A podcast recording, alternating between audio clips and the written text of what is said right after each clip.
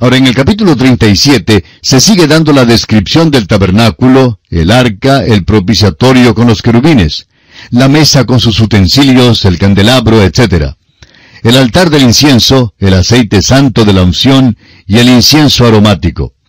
Todo lo que se menciona aquí en este capítulo 37 ya ha sido tratado en los capítulos previos en el libro de Éxodo.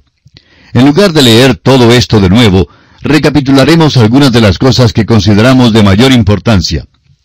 Primero, el mobiliario del tabernáculo. Los dos muebles en el atrio eran el altar de bronce y la fuente.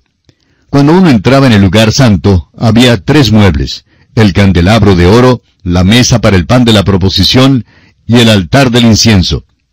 En el lugar santísimo estaba el arca del testimonio y el propiciatorio. Había tres entradas al tabernáculo.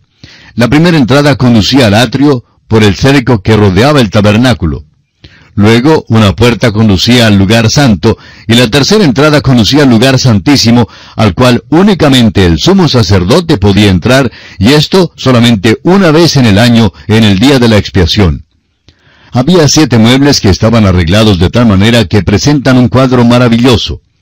El altar de bronce habla de la cruz de Cristo, donde recibimos el perdón del pecado.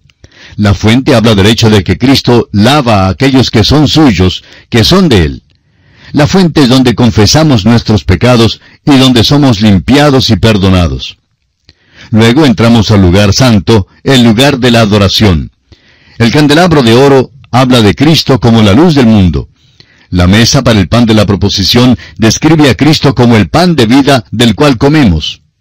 El altar del incienso es el lugar de la oración habla del hecho de que Cristo es nuestro intercesor. Si los israelitas deseaban adorar a Dios, tenían que entrar en el lugar santo. Si querían la luz del mundo, tenían que ir afuera, pero si querían la luz del candelabro, tenían que ir adentro. Y hoy en día, para servir a Cristo no se puede caminar guiados por la sabiduría del mundo, sino por la luz de la palabra de Dios. El lugar santísimo describe a Jesucristo en la presencia de Dios. En la epístola a los Hebreos se nos ordena llegar al trono de la gracia. El propiciatorio habla de esto, y aquí es donde hallamos gracia y donde alcanzamos misericordia para el oportuno socorro. Hay un propiciatorio en el cielo para los creyentes.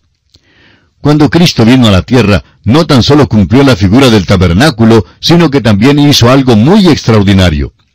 El tabernáculo en el desierto siempre estaba horizontal con la tierra. Lo que Cristo ha hecho es hacerlo perpendicular. Él está en el cielo para limpiar y perdonar nuestros pecados. El lugar santísimo está en el cielo hoy en día. El trono de Dios ha llegado a ser un propiciatorio y aquí es donde llegamos. No vamos horizontalmente a Dios acudiendo a una construcción o a un hombre, sino que miramos al cielo y vamos directamente a Él.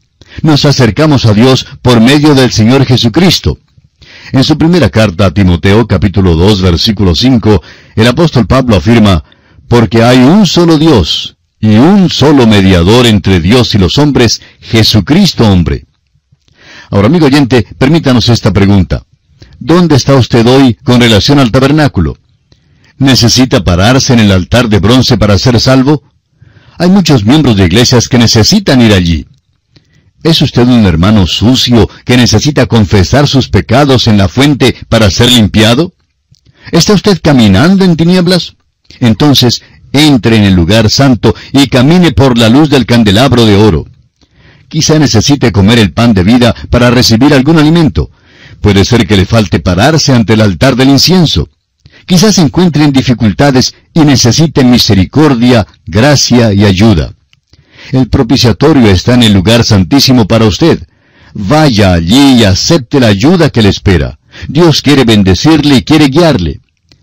Y este es, en resumen, el estudio del capítulo 37 de Éxodo.